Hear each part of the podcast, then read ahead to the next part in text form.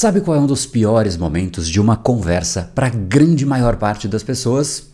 É exatamente o momento inicial. Assim que você encontra outra pessoa, você não tem um gancho de assunto, afinal vocês acabaram de se encontrar e como, portanto, começar uma conversa? Em geral, a conversa começa assim: Poxa, como é que está a vida? Ah, tá muito bem, e a sua? Nossa, o tempo tá bom, não é? É, o tempo tá uma coisa incrível, não é mesmo? Nossa, você viu o jogo ontem de futebol? Aí assuntos aleatórios como esses simplesmente entram em uma conversa e sempre que você, enquanto comunicador, usa um assunto aleatório, você está também permitindo que o aleatório faça parte da sua comunicação. Vai que por acaso esse assunto aleatório coloca a pessoa num estado emocional inadequado ou até de conflito. Imagine só, você fala de futebol e de repente você cria ali uma inimizade, ou você fala de clima e simplesmente a conversa se perde quando você tem que voltar para o assunto. É muito mais energia que tem que ser colocada. Agora, a pergunta que fica é: mas poxa, então será que eu vou direto para o assunto? Como que eu começo?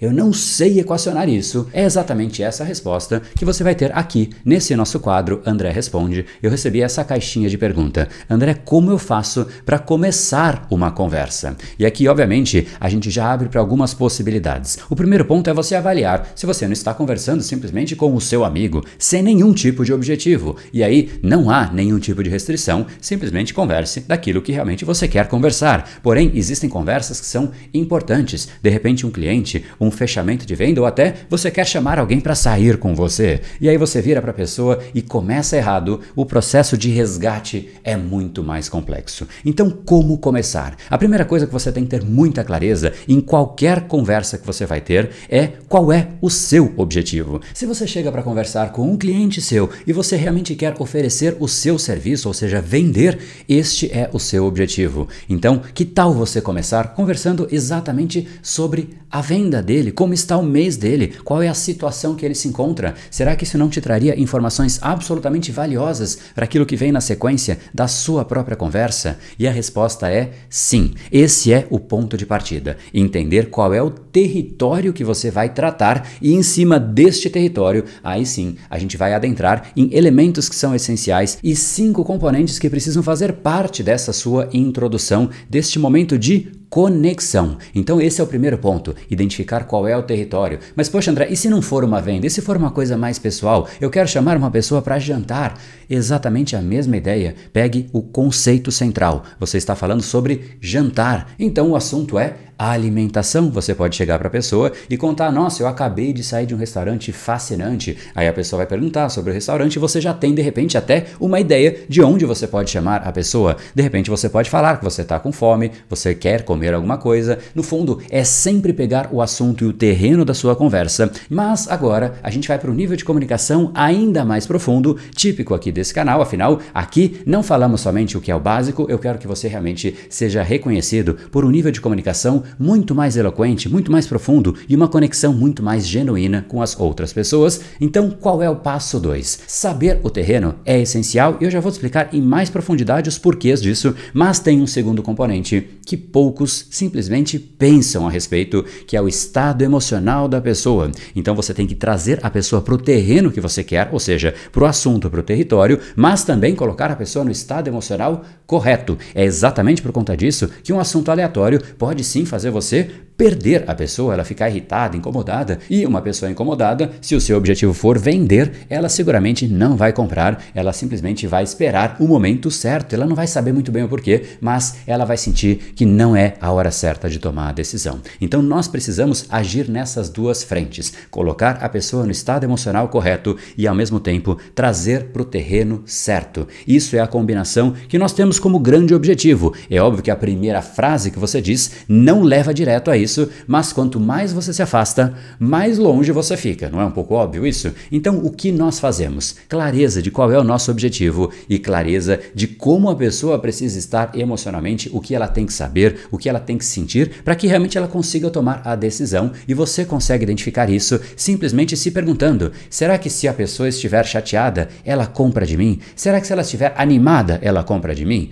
É óbvio que melhora, não é? Então, identifique quais são os adjetivos que você tem que colocar a pessoa. E aqui nós temos apenas o conceito central. Se cada coisa que você disser realmente se aproximar desse território, a cada vez que você falar algo, você coloca a pessoa mais perto de onde você quer e ao mesmo tempo você colhe informações absolutamente essenciais para que você consiga quebrar objeções, para que você consiga interagir melhor e para que você consiga entender o momento da pessoa. Se você chega para ela perguntando como está o tempo, a utilidade da resposta que ela vai te dar é zero. Se você pergunta como estão as vendas e a pessoa demonstra que ela não está animada, então você sente que existe uma oportunidade de você ajudar a pessoa exatamente nisso. Você consegue identificar aquilo que está incomodando a pessoa, por que incomoda, de repente ela te dá alguma pista adicional, então você consegue mapear aquilo que é importante para você. E isso vale mais uma vez tanto para uma esfera comercial como para uma esfera pessoal. É entender aquilo que a pessoa realmente quer e você só vai entender o que a pessoa quer sobre um assunto se você está falando exatamente sobre aquele assunto assunto. Então, para um começo de uma conversa, você vai precisar entender cinco componentes que eu vou te falar, mas antes deles, entenda o conceito. A conversa é como se fosse um funil. Você começa de uma forma mais genérica e vai afunilando para este que é o seu objetivo. No começo, o território é o mesmo, mas um pouco mais amplo, para que realmente você consiga